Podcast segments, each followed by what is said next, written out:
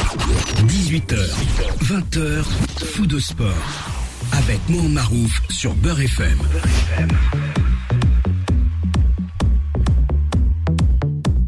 Bonsoir, ravi de vous retrouver comme chaque dimanche 18h, 20h sur Beurre FM. Alors pourquoi j'en rigole? Parce que euh, j'ai cru que j'étais dans un rêve, le rêve du renouveau. Et finalement, je me retrouve dans un sac à batata. Parce que une belle pomme de terre, euh, quand vous la récoltez, elle est belle, elle est jolie, etc. Euh, mais si elle reste longtemps, elle commence à flétrir, à avoir du germe qui pousse, etc. Et vous me direz, mais pourquoi je parle ainsi de batata? Eh bien, c'est parce que hier, j'ai rêvé, j'ai bien dit j'ai rêvé, de revoir une sélection et j'ai vu une équipe quelconque. Oui, déçu, oui. Le score, peu importe. Bah, quand vous avez un adversaire qui n'est pas costaud, malish. Mais je me pose des questions, je me dis, est-ce que euh, ce groupe qu'on a vu hier est apte à jouer des matchs importants, euh, d'éliminatoires? Là, on parle de Coupe d'Afrique, bien sûr, attention. Mais aussi, on se pose des questions. Si je parle de renouveau, pourquoi n'y a-t-il pas, je dis bien, pourquoi n'y a-t-il pas une chance de simplement euh, participer. Quand on fait du neuf avec du vieux et qu'on fait juste, euh, comme on dit, euh, comme on le disait, une vieille expression kabyle, donc, on n'a rien vu, si ce n'est tout simplement que ouais, le résultat, ça c'est l'essentiel. Il est 18h et 2 minutes, c'est fou de sport jusqu'à 20h avec Sofiane et avec notre coach national. Jusqu'à 20h. Sur Beurre FM. Je précise également que avant, euh, avant toute chose que cette équipe, l'équipe qui vous entoure chaque dimanche, euh, sera en vacances euh, dimanche prochain. Donc je présenterai l'émission différemment. Et ensuite, je pense que ce sera la toute dernière de la saison, étant donné qu'il y aura une rediffusion euh, aux alentours du 19 juin. Peut-être, je dis bien peut-être, je n'ai pas encore de certitude, qu'il y aura euh, une émission bilan le 26 juin. Tout dépend euh, si mes, mes complices seront présents ou pas. Voilà. Bonsoir, Sofiane. Salut, Mohamed. J'espère que je salue le coach aussi qu'on n'a pas encore présenté, mais j'espère que ça va, que que ça se passe bien du côté de la Normandie. Et, quant à nous, ben, on a eu une semaine foot qui a commencé sur les chapeaux de roue avec euh, la finale de la Ligue des Champions africaines lundi. Oui. Et qui s'est conclue avec l'équipe de France jeudi et l'équipe d'Algérie euh, hier, hier, soir. Donc euh, voilà, pas mal des pas mal d'événements foot qui bon ont eu des diverses fortunes.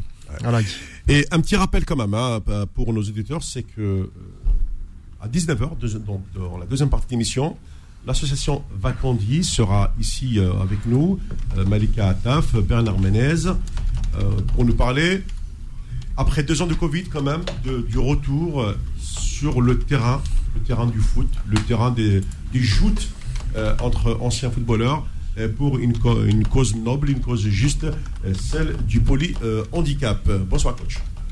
Bonsoir Mohamed. Tu, tu, as oublié de, de raconter ton exploit de d'avoir descendu à la voiture, revenir en deux minutes. Mais deux minutes chrono. Moi, ça, je, tu es unique. Vraiment, euh, j'ai cru que tu allais sauter par la fenêtre. Mais bon. Eh oui, ça c'est parce que ça fait maintenant, euh, allez, je raconte, euh, ça fait huit mois que je marche une heure par jour. Voilà, ça, ça se paye, mine de rien. Ah ouais, bah oui, oui, bah oui, bah oui. Non, mais ça fait une belle intro, là. T'as as, fait quelque chose de très intéressant. Après, t'as vu malade comme on l'est, euh, dans l'état où on était, où on est, certains te diront, on a gagné le principal, c'est vrai, c'est vrai, c'est très On était dans un état polytraumatisé. C'est pas que traumatisé, c'est plusieurs traumatismes qu'on a vécu. Ben polytraumatisé, ça veut dire plusieurs. Ben, on a vu le nombre de publics, les spectateurs qu'il y avait hier, hein, soi-disant le fameux tribunal là, qui était en place là. Euh, j'ai rien vu du tout, moi. J'ai vu simplement une équipe qui est, qui est pas en place, qui joue sur un terrain qui est pas le sien du tout. Et on a vu là, des grandes, grandes difficultés pour. Euh, et de là encore qu'ils n'ont pas marqué le penalty. Hein. Parce que là, je peux te dire qu'ils auront un autre match encore. Mais bon, euh, une équipe très moyenne, avec une, équipe d'Algérie euh, quelconque, on va dire, parce que les, joueurs qui jouaient, On a tellement de choses à redire. Quand je vois ça, je vois l'équipe de 2019, 2020, 2021, je me pose des questions. Hein. Ils sont où les joueurs? Mais vraiment, les, vrais joueurs. Et là, tu as joué contre une petite équipe qui, logiquement, a dû en prendre 5-6 et tu, on va clore l'affaire. Bah, tu te retrouves petitement à, marquer des buts euh, qui deviennent extravagants. Après, le, traumatisme était, il est tellement énorme. On, on l'a vu hier, hein, sur le poids du traumatisme hier, on l'a senti même dans le public et tout. Bah, faut se relever. Hein. Il faut se relever, ça va être long. Ça va être long, oui, parce que le, Nasser, parce que le calendrier nous, nous impose ces, fameux deux matchs euh, juste avant, euh, avant la clôture de la saison. Hein. Mais on m'a parlé d'un match contre l'Iran. Il y a un amical contre l'Iran. Oui, oui euh, apparemment il aurait été conclu. Ça, ce serait un bon match parce que l'Iran, c'est une équipe. Hein. Oula. À Doha. À Doha. À Doha. Ah, ah d'accord, ok. ah oui, c'est c'est pas chez nous. Non, non, c'est à Doha le match. Ouais, bah. Ouais, en gros, spectateurs ne venaient pas. Ouais, ouais, on va dire, on va dire. Ouais, ouais, c'est bien. Ouais, c'est toujours des matchs. Ça va permettre à Jamel de, de, reconstruire, reconstruire. Parce que là, il est, il a les ruines. Il hein. faut, faut, déblayer les gravats et commencer à oui, hier, j'ai pas vu quelque chose de très très rassurant, mais vraiment très rassurant, je l'ai pas vu. Hein. On commence tout de suite sur le match de l'Algérie, du coup. Euh euh, oui, parce qu'on va arriver aux autres au fur et à mesure. Euh, Allez, on commence par Algérie-Ouganda. Ça s'est passé hier soir. Il, a des, des, des, choses à dire sur l'Ouganda, notre ami. oui, oui, non, mais je sais. Vraiment, s'il va dire la même chose qu'il m'a dit hier. Il, va y avoir le feuilleton de l'heure, il va y avoir le feuilleton Awar. Il, y a beaucoup de choses à dire en première heure, bien sûr. Oh là là, ah on y va. On commence d'abord par le match 2-0. On retient que le score. Après, il y a dans trois jours le match contre la Tanzanie à, Dar es Salaam. Voilà. Ah, je connais bien ça là-bas, j'ai joué là-bas. Non, mais sur le match, euh, en fait, il y a pas mal de choses, il y a pas mal d'angles d'analyse pour euh, voir le match. Si moi je pars du postulat de ce que j'avais dit, euh, de ce que je pensais avant le match, c'est que bah, ce match-là n'avait aucun sens. parce que parce que il vient après une après un drame footballistique que qu'on continue avec le même sélectionneur, donc je vois pas la cohérence et la logique euh, derrière, et que on continue du coup avec le même sélectionneur, avec la même logique et avec beaucoup de joueurs qui sont identiques à ceux qui ont échoué. Bon. Et, et, donc après le match, ce que je vois, bah, c'est qu'on gagne 2-0 dans un match où euh, on a eu une adversité euh, d'un niveau, franchement, c'est, enfin, je m'attendais, moi je m'attendais vraiment pas à ce que l'Ouganda soit parce que l'Ouganda c'est une belle équipe et je ne, je ne m'attendais pas à ce qu'elle joue comme ça. Ouais honnêtement. C'est, euh, enfin, gardien de but, euh, il lève les bras, il atteint même pas la transversale. Moi, j'ai jamais, j'ai jamais vu ça, quoi. C'est, à un moment donné, le, vous voyez le coach yougoslave à côté. Et ça, c'est des matchs que normalement une équipe d'Algérie euh, digne de ce nom. moi, je me rappelle des, de ce qu'on parlait la semaine dernière d'équipes sous Gourcuff ou des équipes comme ça, on les tordait 7, 8, 0, ça jouait super bien. Normalement, ça aurait dû se passer hier. Hier, on a vu quoi? On a vu que Belaïli a voulu faire son show sur le terrain. Bah, il l'a fait. Voilà, il a marqué son but dans un stade qui était aux trois quarts vide. C'est triste quand même. Alors il faut en passer par là, mais moi encore une fois, euh, pour faire transition avec ce que j'ai dit avant le match, c'est que moi je ne comprends pas, et ça va me permettre de donner la passe décisive à Nasser, s'il veut rebondir là-dessus. Allez, une passe D pour le coach. C'est comment effectivement, j'entends qu'on doit repartir et qu'on doit reconstruire, qu'on doit repartir de, enfin, qu'on doit reconstruire après, parce qu'après l'échec, forcément, il faut, faut repartir. Et comment, avec les mêmes joueurs, avec le même entraîneur, avec la même, et en plus, en changeant de stade, maintenant, on repart au 5 juillet, qui est pas un stade qui nous porte, euh, enfin, porte chance, non, mais qui est pas un stade qui nous réussit. Comment on va repartir? Et hier, la prestation d'hier, franchement, c'était d'une tristesse. Alors, tu gagnes le match de 0 mais c'était une tristesse. Franchement, il y a que les trois points à retenir, quoi. Coach, je vois que M. Sofiane a les arguments pour. Hein. J'ai ta bonne école. Il trouve être les arguments, mais il y a tellement de choses à l'intérieur. C'est vrai qu'on dit toujours qu'un homme, un projet. C'est les devises d'aujourd'hui. Hein, ouais la technologie d'aujourd'hui, c'est qu'un homme à projet. Aujourd'hui, on se rend compte que oui, c'est clair que si l'Algérie ne se qualifie toujours pas pour la Coupe du Monde, et je mets des parenthèses encore, parce que mon ami Sofia n'est pas. Et mon ami Ahmed aussi doit Non, parce que tu m'as parlé de ce fameux jeudi. moi aussi. Voilà. Aussi. Et. Euh, et après, bah, tu rentres dans, une espèce de, tempête. Tu es dans une tempête là actuellement où tu dois, tu dois mesurer les, réellement les conséquences, de, les causes de cette tempête et qu'est-ce qu'on fait aujourd'hui, quoi. T'es dans la tempête, euh, tout a explosé, parce qu'il faut employer les mots, tout a explosé, mais vraiment explosé en vol en plus. Hein. C'est pas explosé euh, avec des garanties de que tu allais euh, t'en sortir. Et aujourd'hui, on s'est rendu compte, hier, on a senti le vide, hein. vraiment, on a senti le vide dans le stade, déjà d'une, parce que le, le public n'a pas répondu du tout. Donc ça veut dire aussi ça, C'est aussi ça. oui, parce qu'on on, on lui a parlé d'un premier match éliminatoire de Cannes 2023. Alors que la Coupe du Monde 2022 ne, se, joue, ne se joue qu'au mois de novembre prochain. Et fatalement, le public est encore euh, sous le coup de, l'émotion, ouais, la forte émotion. Oui, mais on m'a dit qu'il y avait une, aura pour le public et tout. Et moi, je connais très bien les, les gens d'Algérie, Alger, je connais bien les, effets du public. Hein. Euh, ils viennent comme, comme tous les publics du monde, ils viennent que si tu gagnes. Hein. Si tu gagnes, ils sont pleins, ils viennent, ils font la queue pendant des heures. Si tu perds, euh, ils n'acceptent pas. Ça, c'est la première. La deuxième, c'est les choix des joueurs encore, toujours pareil, c'est les choix des joueurs. Et moi, je, je reste quand même sur mes. Tes marottes je reste quand même sur mes, mes, mes regards et mes analyses. C'est-à-dire que je j'ai rien vu hier qui m'a qui m'a semblé quelque chose d'attrayant. Vraiment, hein, rien. Hein. Mis à part peut-être, même Benasser, que je trouvais toujours excellent habituellement en match, j'ai trouvé un peu lymphatique. On est dans des postes et tout, dans des postes clés où on n'a pas la solution. Même le petit Guézal m'a un petit peu, euh, pas, pas déçu, mais je pensais qu'il y avait autre chose. Par contre, Belaïli, bon, il a fait, il a fait un peu, comme tu l'as dit tout à l'heure, un peu son, son show hein, individuellement et on n'a pas senti d'équipe qui de fluidité, de mise en place, de pressing ensemble, des choses intéressantes qui, sont des éléments incontournables d'un match de haut niveau aujourd'hui. Et je dis heureusement qu'il ne marque pas le penalty parce qu'on est encore dans un autre match. Parce que si on fait un là, à ce moment-là, on est encore dans un autre match. Après, on peut dire ce qu'on veut. L'Algérie a gagné. Donc quand tu gagnes, ça t'ouvre la porte. Jusqu'à quand? Jusqu'au prochain match. Le prochain match, c'est la Tanzanie, à Dar es Salaam. Je connais bien l'endroit là-bas. C'est pas mal du tout. Ça va pas être une mince affaire. Hein. Moi, je te dis non, parce que attention, la Tanzanie, ils ont une belle équipe, Nasser. Je précise. Ah, c'est surtout à l'extérieur en Afrique. Le dernier match qu'on leur a mis, c'est 7-0 qu'on leur a mis en Coupe d'Afrique. Donc, euh, c'est bon. je, te parle, je, te parle, chez eux, mais quand on avait la. Attention, c'est à l'époque on avait la belle équipe. Hein. Oui, oui. Mais on, on, va parler. Bon, maintenant, on n'a pas le temps aussi. Si on prend le temps, ben, on aligne les joueurs. Il faut afficher les joueurs sur une feuille de papier. Les joueurs, le potentiel qu'on a, les joueurs qui sont là et ceux qui sont sélectionnés.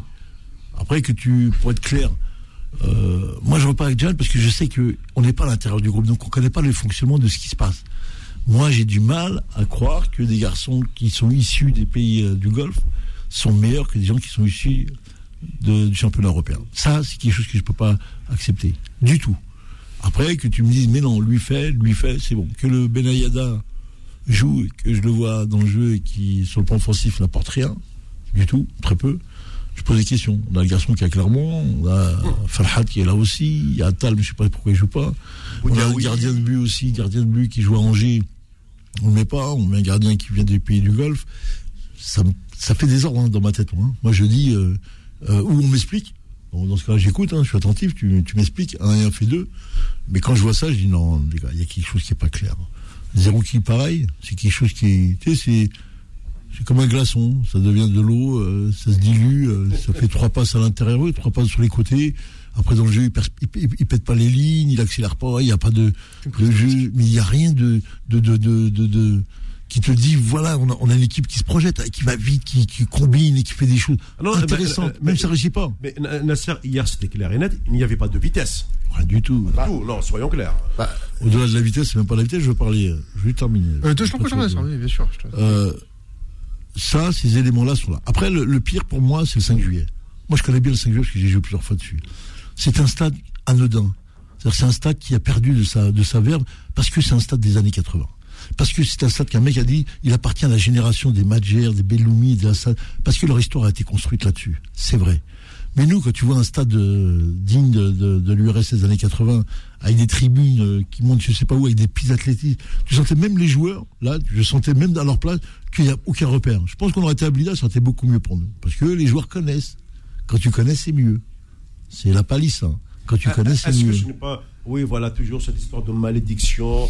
On a perdu là-bas, donc on veut faire oublier. Moi, je vais te dire, ce euh, stade-là, il a été nommé parce que tu as des journalistes, tu as des gens qui sont d'Alger, qui veulent aller au 5 juillet, c'est à côté de chez eux. Blida, c'est trop loin. Tout simplement ça. Hein. Il n'y a pas besoin d'aller chercher midi à 14 ans. Hein. Donc, ils reproduisent là le terrain là. Et tu les gens qui sont ici. Bah, tu as vu le, public hier, personne. Après, je n'ai pas compris pourquoi Jamel a accepté ça. Non, tu es à Blida, tu bouges pas de Blida et tu fais là. Faites comme, euh, faites comme ils ont fait les Sénégalais. Ils ont construit un stade en, deux ans, même pas en deux ans. Ils l'ont ils appelé Stade du Sénégal. Le stade, c'est un bijou, 50 000 places, mais un bijou, un vrai stade de foot. Là, oui, on peut parler de, Coupe du Monde, on peut parler de choses. Mais quand tu es encore en train de balbutiement, en train de nous expliquer qu'il y a tant, il faut faire, on a. Tu mettais de l'argent dans des, sièges, on renouvelle, mais qu'est-ce que c'est que ce truc? Mais bon, bref. On connaît le fin de l'histoire. Donc, c'est tout ça, tous ces éléments-là font que, voilà. T'as un gardien de but en plus que j'ai vu hier, moi, moi il m'a pas rassuré du tout. Mais quand je dis du tout, je me suis posé vraiment des questions. Par contre, il y a Mandy, il était propre, euh, oui. moyen, euh, Ben Sebaini, on a senti que c'était un peu fatigué. Euh, c'est vrai, Ben Sebaini, il faisait fatiguer. Euh, Touba, il n'était pas mauvais non plus. Parce que de toute façon, le, la, future charnière, ce, sera euh, Touba, Mandy, il y a, là, il y a, aucun débat. Oui, mais il faut les mettre au niveau, il faut, faut, mettre des, des, confrontations. Si on veut se comparer à l'Ouganda ou à Djibouti et à ça, oui, bien sûr.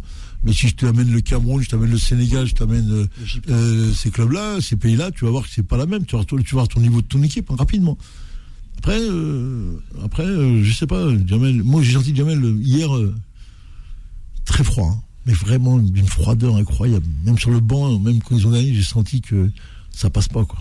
Ça passe toujours pas. Non, Je pense qu'il y a toujours cette douleur. Hein. Attention. ah là là, je sais pas si on appelle ça la douleur, mais j'ai senti qu'il n'était pas du tout, même dans le match on a senti que voilà, il faut être là, il est là. Il y a eu la séquence sur le penalty.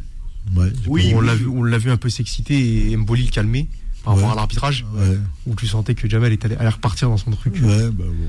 Ça, ça suffit pas. Aujourd'hui, dans le niveau international, ça ne suffit pas. Mm, mm. C'est plus ça qui est important, c'est tes choix, la pertinence de tes choix. J'ai bien la pertinence de tes choix. Ça, est-ce que tu as des, des éléments, moi j'ai pas compris sur le banc touche, il y a des garçons qui étaient là, euh, qui sont du niveau européen, qui, qui, qui, ont fait une belle saison, qui ont répondu présent et qui ne sont même pas euh, rentrés. Moi je sais pas qui ces choix, moi il faut qu'on me l'explique. Tu as vu qu'en France quand tu fais des choix, les journalistes demandent des, les, explications. Voilà, il joue, il est là, il flambe, il marche. Même les journalistes te les proposent, les joueurs. Ils te le disent en France. Là, chez nous, euh, quand tu parles d'un joueur, tu fais sauter en l'air la boutique. Euh, explique-moi pourquoi Benayada joue à la place du garçon de Clermont, qui joue en Ligue 1. Faut qu'on m'explique. Tu es en train de me dire que l'espérance de Tunis, le champion de Tunis est plus fort que le champion de Ligue 1. Mhm. Pour donner des, des, parenthèses, mais bon, ça veut rien dire aussi. Et d'ailleurs, recruté par, par le LOSC hein, pour l'année prochaine. Hein. En plus. en plus. Donc ça veut dire que nous, on n'a rien vu. Mais il y a des choses comme ça, il y a des choix comme ça qui m'ont. Mais ils m'ont toujours interloqué depuis longtemps. Hein. Moi, j'ai dit 2019, jamais elle a été au top. Il a été au top. Il a mis les joueurs vraiment. J'aurais jamais pensé moi, mais sur ce que j'ai vu l'équipe tourner euh, après la, après la tournée du Qatar, après la, là oui, on a trouvé une équipe d'Algérie qui était. après là, depuis, euh, il y a eu deux ans, et là. On... Ah, Belmadi, son mandat, tu peux le couper en deux. Il y a 2018-2020 c'est plutôt une réussite, et mmh. depuis 2020, c'est-à-dire l'après Cannes, l'état de grâce qui a duré quelques mois, on sent que il tâtonne. tâtonne. Non, non, non, il fait des choix, il tâtonne pas, il fait des choix. Non, il fait des choix. Moi, je, je parle des Sofiani, des euh, Boulaya, euh, Belrahma, qui ne jouent pas, qui jouent dans les grands clubs, qui ne sont pas sélectionnés. Ça me pose question. Moi, c'est ça que je veux savoir. Ça me pose question. Pourquoi les raisons? C'est quoi les raisons? Puisque tu les as sélectionnés depuis deux ans, trois ans, tu les as amenés. Ces garçons-là sont pas là. Boudaoui n'est pas là encore. Ouais. Ne joue pas. Ounas, on l'a vu rentrer le peu qu'il a pu faire, on a vu des, choses intéressantes. Pourquoi il ne joue pas? Mais c'est ça. Mais vous savez, il faut bien comprendre qu'une équipe, ça se, joue à un joueur près. Hein. Quand tu as l'équipe qui tourne vraiment, tu as un joueur, tu modifies un joueur, ton équipe casse la, dynamique, elle est cassée, ton équipe ne tourne pas, elle boîte. Là, on a vu, euh, bah, on l'a vu avec les Tsunami, le garçon qui est en équipe de France, il rentre, il joue à côté de Kanté, c'est pas ça. Hein. T'es au-dessus, tu sens. Tu vois l'équipe, elle tourne pas elle avance pas. Entre Pogba et lui, il n'y a même pas photo pour moi. Et là, tu vois la différence de l'équipe, comment elle tourne et comment elle est appliquée. Très bien, euh, coach. Ben, on va marquer une première pause dans cette euh, émission. On va se retrouver euh, juste après pour la suite de ce foot de sport. On va notamment parler de, de ces bruits de couloir sur Delors, sur Oussama etc. Puisque il faut bien renouveler, il faut bien penser à donner du sang neuf. Quoique hier, on n'a pas vu de sang neuf, alors des joueurs ont été convoqués, bah, ils ne sont pas rentrés. Euh, bah, on va essayer de comprendre le pourquoi. Faux de sport, revient dans un instant sur Beurre FM. Jusqu'à 20h. de sport. Sur Beurre FM. Avant de revenir à, à l'affaire dite des euh, Awar, Delors, etc., je fais un petit écart euh, Ligue des Nations, où, à la surprise générale, enfin, surprise, non, euh, on a vu une belle équipe du Danemark face à l'équipe de France Belle équipe du Danemark. Euh... Ben, costaud, Nasser. Oui, ouais. Costaud. Ouais, costaud, c'est belle. Oui. on a vu une équipe qui défend à 11 dans les. Dans les, dans les ils ont gagné, quoi. mais, mais au final, France 1, je dis bien France 1, puisque je vois au Stade de France, Danemark 2. Oui, c'est ce qu'on appelle euh, les fameux matchs. Euh, oui. Fameux que tu voles. C'est des matchs volés, ça. C'est pas des, des, résultats où tu as, eu, as, une mainmise de l'équipe, où elle, elle, nous a sorti des, des, des situations, des, capacités d'enjeu à, à faire tourner la rembourrée avec l'équipe de France. Non, on a vu une équipe qui, qui sert que bout de terrien et qui prend des contres et qui marque. En plus, tu as vu, ils défendent comme un Africain. C'est quand même fou que moi je connaissais dans les années 2000. Oui. Tu avais les Africains qui défendaient comme ça dans les 16 mètres. Tu as les Européens qui disaient, mais c'est quoi ça Cette défense-là Et eh ben là, je vois tout le monde pareil. tout le monde dans les 6 mètres. Ils sont tous sur la ligne de but. Hein. Ils défendent dans des trucs, dans des zones. En plus, ces garçons, c'est des garçons nordiques. Donc, ils, sont grands et baraqués. Ah, bah, eh ben, va, prendre. déjà, le but, tu le vois pas. les filets, tu le vois pas. Après, c'est ce qui manquait, ce que me disait Sophia l'autre fois, c'est que ça manque des frappes de loin. Ce qui avait, te rappelles, les Allemands à une période, pour faire, c'est comme le handball, hein. quand tu veux sortir les défenses, il faut que tu aies des joueurs qui, à 25, 30 mètres, mettent des frappes. Et ça, en plus avec les ballons qui volent bien, là, ça marche. Mais là, aujourd'hui, on a vu une équipe de France quand même poussif. Hein. franchement, il n'y a rien à retirer de l'équipe de France, si ce n'est qu'ils ont donné comme excuse euh, la fatigue, la fatigue. Mais bon, la fatigue, on connaissait avant. Oui. Après, il y a la fatigue psychologique qui, à mon, à mon sens, est beaucoup plus importante que la fatigue physique et qui prend le pas, que Varane, que Mbappé se blesse, sachant qu'il a pris une béquille à l'entraînement et qu'il s'est réveillé le jour du match. il aurait pu jouer, mais comme il n'a pas voulu prendre de risques, ils l'ont, ils l'ont mis de côté. Euh, oui, mais Benzema, il joue euh, match sur match, il gagne les finales, il fait ça. Euh. Pour te dire, il y a des natures, il y a des natures, il y en a d'autres, il y a des garçons qui refusent, toi, dans le combat. Tu vois, pour t'expliquer ce que c'est que le renoncement. Tu as des mecs qui renoncent, il y en a d'autres qui renoncent pas. Et Benzema, quand tu le regardes, il renonce pas. Hein. Pas du tout. Ce que et dans les matchs, et dans les matchs, il sait que tout peut se passer dans un match. Il faut bien comprendre que dans le football, n'importe quelle situation, il peut se passer des choses phénoménales. Mais il faut mettre les ingrédients dedans. Et quand tu mets des joueurs comme ça, qui sont prêts au combat, aller au bout, c'est ce qu'avaient les Anglais avec le spirit qu'ils avaient, qui mettaient, spirit, et ils mettaient ça en place. C'est-à-dire qu'ils ne lâchaient rien jusqu'au bout. Et comme par hasard, le match bascule. Parce qu'en face de toi, sur le plan mental, t'as des mecs qui lâchent. Et quand ça lâche, euh, après, les Danois, hier, oui. Ouais, moi, je dirais que, voilà. Bon, après, l'équipe de France, ça va. Je pense qu'elle va, va. Oui, elle va, se bouger. Rectifier le tir, comment Bah oui, oui, bien sûr. Bah oui. Ah, T'es pas champion du monde comme ça pour rien. Hmm. Mais bon, les choix des joueurs aussi, ils sont. Euh, attention, la pour la prochaine Coupe du Monde. Des choix des joueurs sont Ouais, j'ai regardé euh, quelques matchs, j'ai suivi le, le, super retour des, Néerlandais. Ils ont étrié la, Belgique 4-1. J'ai vu euh, une, une, belle équipe aussi. Euh, Argentine face à l'Italie 3-0. Euh, le Brésil, c'est pas mal du tout. Ouais. Euh, ouais, je pense que aujourd'hui, là pour la Coupe du, Monde, avant la France, elle, sortait du lot, plus maintenant. Oh, je suis pas d'accord. Moi, je, moi, je dirais que. Moi, je dirais que. Elle fait, partie du, oui, de top 5, top 6. Oui, mais, favori 1. c'est compliqué. Il faut bien comprendre que les joueurs de très très haut niveau, on appelle ça, ils ont une capacité à s'adapter selon l'équipe qu'ils rencontrent. C'est ça l'élément numéro un. Quand tu joues le Danemark, qui a du moins chez toi, t'as peu de chance. Ce que dire, tu joues le Brésil, tu joues l'Argentine, tu joues l'Italie. Tu vois les effets motivateurs, comment ils vont arriver. Tu vois les joueurs, comment ils vont. Ils se trompent jamais, les joueurs, ils se le pas sur les grands matchs sociaux. Hein. Donc, comme tu as des très grands joueurs dans ton équipe, ils vont être là ce jour-là. Hein. Rappelle-toi la Ligue des Nations, c'est une période au mois de juin. Les Mbappé, les Benzema, ils savent qu'il faut être là. Ils, ils ont été là, ils sont là. Tout le monde est là. Après, quand tu as des matchs comme ça qui n'ont ni queue ni tête euh, et que tu as l'entraîneur qui est pas là, chose qui est très très très importante, ça a joué beaucoup. Et ben voilà, tu as, une errance derrière, tu as des choix derrière qui ont été faits. Même sur le plan défensif, on n'a pas trouvé une équipe de France. Euh, Quand oui, oui. Tsunami, j'ai pas trouvé extraordinaire, moi. C'était du ric-rac. C'est très fatigué. Eux, sentir très fatigué physiquement, c'est clair.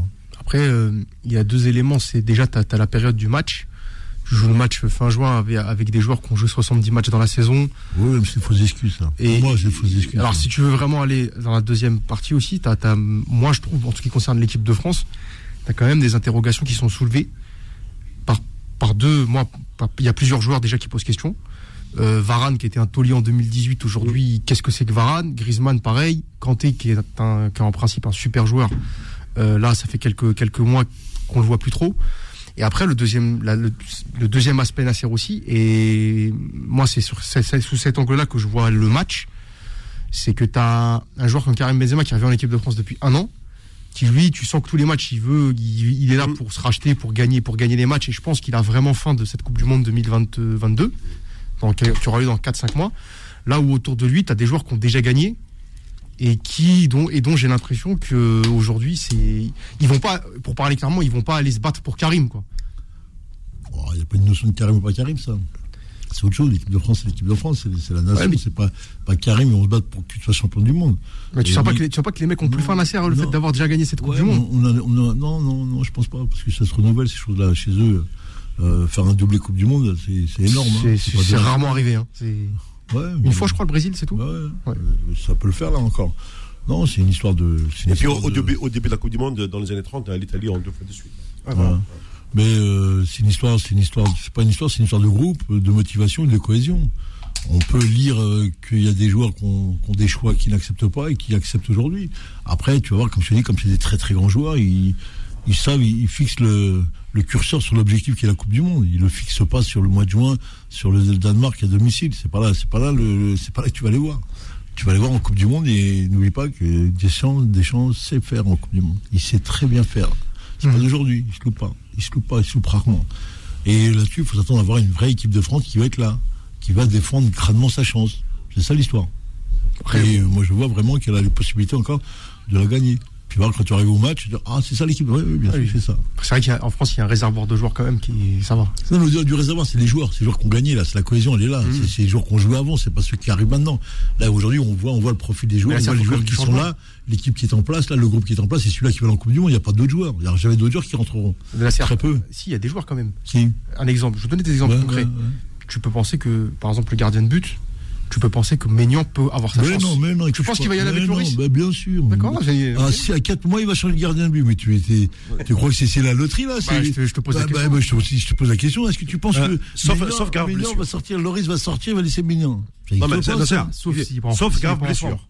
Hein Sauf grave blessure, à ce moment-là, oui. Euh, voilà, c'est ça. Oui, oui, mais, euh, jamais, euh, à joueur égal, l'autre, il a une expérience que Magnan n'a pas du tout. Hum, il a vécu. Comment il va venir, il va dire parce qu'il. Et en plus, capitaine de l'équipe de France. Bah, c'est des choses on ne peut même pas en discuter. Sur, par contre, si, sur des postes comme ça qu'ils ont, c'est des postes de latéral, de, stopper, sur le système de jeu qui met 3-5-2, est-ce que c'est bon, pas bon, est-ce qu'il va rajouter? C'est toujours les, les, questions hésitantes. Et après, ce sera toujours l'histoire du joueur, le fameux joueur offensif qui va apporter aussi ce que disait tout sur Griezmann, qui jouera aussi la Coupe du Monde. Le joueur qui est capable de remplacer Griezmann, d'apporter. Il pense sur Nkoukou là. Nkoukou, C'est sur là, ils sont sur lui. Est-ce qu'il peut être là-dessus? Lui, ça oui. Après le restant, Pogba va être là, Kanté va être là, les joueurs vont être là, ils vont faire le match. C'est, ils lâcheront pas les. Le mec de titulaire, il devient remplaçant. Ça existe nulle part ça, nulle part. Non, non, pas attendre à des, des choix. Pour toi, France-Danemark, c'est quoi? C'est un accident Ouais. Euh, c'est aléatoire. Pour eux, c'est aléatoire. Ils vont, ils vont rectifier le tir. Là, tu les as mis en, défaut. Tu vois que ton la Serbie, euh, contre la Croatie, tu vas aller voir lundi, ils vont faire le match. de, qui a perdu aussi chez elle. 3-0. Hein. Ouais. Et tu vas voir que ça va. Demain soir, tu vas dire ah ouais, en fin de compte, euh, bah, ils vont se bouger parce qu'ils savent que. Du coup, est-ce que c'est pas les, matchs de trop là avec toute cette saison-là, puis on leur rajoute la Ligue des Nations comme ça au mois de juin. Euh, est-ce que quelque part dans l'esprit des joueurs, il n'y a pas une espèce de ras-le-bol et de partir Bon, ça, ça, euh, bon, euh, ok, le fric, le fric, le fric, mais à la fin, l'être humain, ça reste euh, un corps humain. C'est pas une machine, c'est pas un robot. Donc, physiologiquement parlant, oui, comme dirait l'autre, mais, on va pas, on va, on va, faire l'avocat du diable encore. Oui. on paye, tu joues. Ça va pas plus loin que ça. On paye, tu joues. avec ton avis ou sans ton avis, c'est comme ça parce que c'est la logique du système, elle est là. La télé ont besoin des matchs là. Tu as vu les, programmes télé actuellement là? Tous les matchs qu'il y a au mois de juin. Ils n'ont rien à faire de, tes joueurs et comment ils sont, est-ce qu'ils sont malades, fatigués, blessés? Blessés, tu changes, t'en mets un autre, c'est tout. Tant qu'on voit, qu'on voit la, marque qui est euh, la fameuse virgule qui est là et qu'on voit les télés football, c'est ça. Et les mecs qui payent, voilà, et il y a le retour. Et tu joues la Ligue des Nations. Et tu auras la Ligue de ce que tu veux, la Ligue, la Coupe de je sais pas quoi, la Coupe de je sais pas quoi.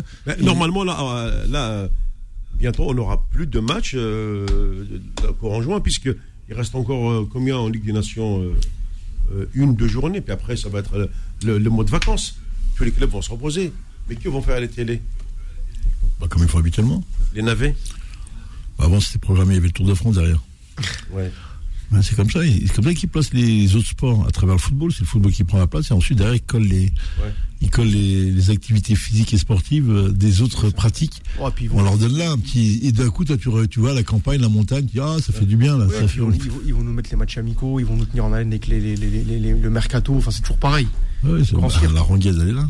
elle a toujours été là de toute façon. C'est ça. Puis ça reprend en août, en août c'est vite fait. Hein. C'est clair, dans été précis, ça va très vite en plus. Ah et en plus parce qu'une chaîne, par définition, une chaîne de la télé, 100% sport, a besoin de, de, matières premières. Sinon, euh, elle ne va, pas faire... Laisse-les venir, ça va venir.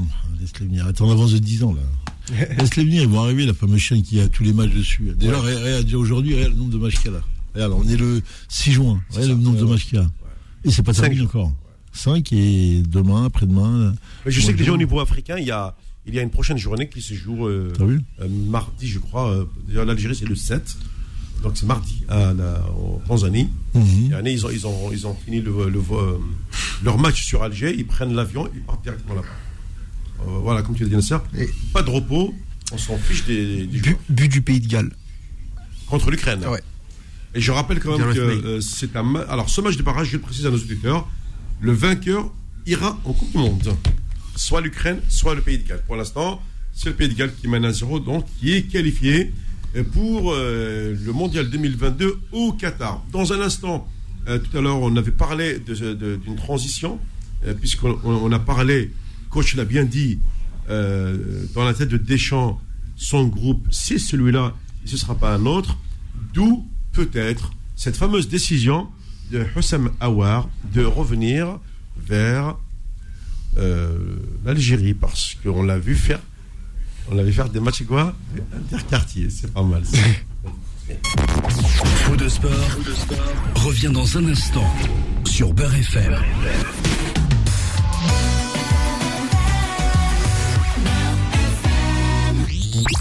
Fou de sport, la semaine sportive. Ben, vous savez très bien que la semaine sportive était agitée avec euh, euh, deux dossiers. On en parle, on sait qu'il y a des, des bruits très intéressants. D'abord, sur euh, On dit de l'or, on dit que il, il se pourrait que, bah, on utilise beaucoup de conditionnels, mais euh, qu'une euh, réconciliation à coup de grandes campagnes de presse ou de conférences, etc. et tout, un pour euh, expliquer le retour euh, de Andy Delors en sélection. Bon, T'en as qui fulminent à l'image de notre coach parce que on aurait besoin de lui quand il fallait contre le Cameroun. tu, tu mets. Oui, oui. Euh, non mais tout ce qui a été fait comme Tintin la marre autour de l'affaire de l'or, et à la fin on dit bon, on va essayer, on va essayer. À partir du moment où tu es sélectionneur de l'équipe nationale d'Algérie, tu n'appartiens pas à un club, ni à, une ville, ni à une région. Tu appartiens au pays. Tu sous-entends que tes choix, au détriment euh, de, ton affect et de, tes prises de position, il y, a une raison d'État qui s'appelle derrière. La raison d'État te dit que, euh, de fait, il est important que tu réunisses les meilleurs joueurs que tu penses, toi, qui peuvent faire un résultat. Pour dire euh, grosso modo, on ne peut pas être très pointu euh, sur le discours. Est-ce qu'on pense que Delors aurait pu apporter quelque chose lors de ces deux matchs-là? Moi, je dis oui, oui et oui, tous les jours. Euh, un, sur le plan mental, déjà études dans le groupe? Deux, le fait que des choses qui ont déclenché les problématiques qu'il y a eu entre lui et. C'est des choses qui auraient pu se régler en, en, off, sans passer par la presse ou sans passer par le public on se retrouve avec une, histoire qui n'a rien à voir avec, euh, avec le joueur en lui-même. Si ce n'est qu'aujourd'hui, on apprend qu'en fin de compte, on peut s'entendre et on peut. Euh, après, c'est. Euh, T'as une façon de fonctionner qui qui pas claire pour moi. C'est même pas un mois ou deux mois après, tu annonces que pourrait, les choses pourraient s'arranger. Ouais, bah, ce qui aurait pu s'arranger il y a deux mois aurait pu s'arranger aussi deux mois avant, où on aurait pu avoir même sur le banc, un garçon qui aurait pu euh, finir le match ou commencer le match. Ou... en plus, je, vois un peu la, puissance de feu qu'a est capable ce garçon-là dans, dans le, jeu, est capable de marquer, de nous en faire marquer. Et je pense qu'on aurait eu euh, encore un atout offensif euh, très intéressant. C'est dommage parce que voilà, aujourd'hui on se retrouve, euh, on se retrouve dans des vraies problématiques et c'est compliqué parce que ça, ça, engendre beaucoup de choses dans, ce dossier-là. Il y a l'humour de Jamel, il n'accepte pas ce qui s'est passé et le, le, fait que ça vienne coïncider avec euh, euh, les problématiques avec Marez, tu vois, tout s'est collé l'un derrière l'autre. Une suite logique. On peut le dire là, ça. Ouais, une suite logique qui a fait que, voilà, après, Jamal est arrivé très énervé en conférence en disant non, pas question, il, tape RMC, la voix de son maître, comme dirait l'autre, mais bon, moi, c'est pas, c'est pas mes, mes créneaux. Je pense qu'il aurait pris un peu plus de recul, où les gens auraient dû euh, lui donner plus de recul pour qu'il. Pourquoi Nasser Je pense ça, moi. Je, pose une question, une, question ordinaire, une question basique. Je m'adresse au, sélectionneur. Pourquoi Jamel euh, ne vient ne vient-il pas dans un média comme le nôtre, euh, qui est là, qui l'a toujours soutenu et qui est toujours derrière l'équipe d'Algérie? Pourquoi ne vient-il pas ici pour faire entendre sa voix plutôt que de s'adresser à des médias qui ne nous aiment pas Ouais, comme dire l'autre, oui. Oui, non, mais franchement. Faut lui poser la question. On se pose. non, mais je le lui dirai, moi. Mmh. Oui, oui, mais. Je le dirai en face quand il sera euh, un jour, je l'espère, ici. Oui, je lui dirai écoute, euh, pourquoi euh, Sachant que tu, tu, connais la France, tu connais la station, tu connais la radio, tu connais notre public, euh, pourquoi euh, ce n'est pas cette radio que tu choisis pour donner ton point de vue? Voilà. Moi, je le, je lui dirai, Nasser.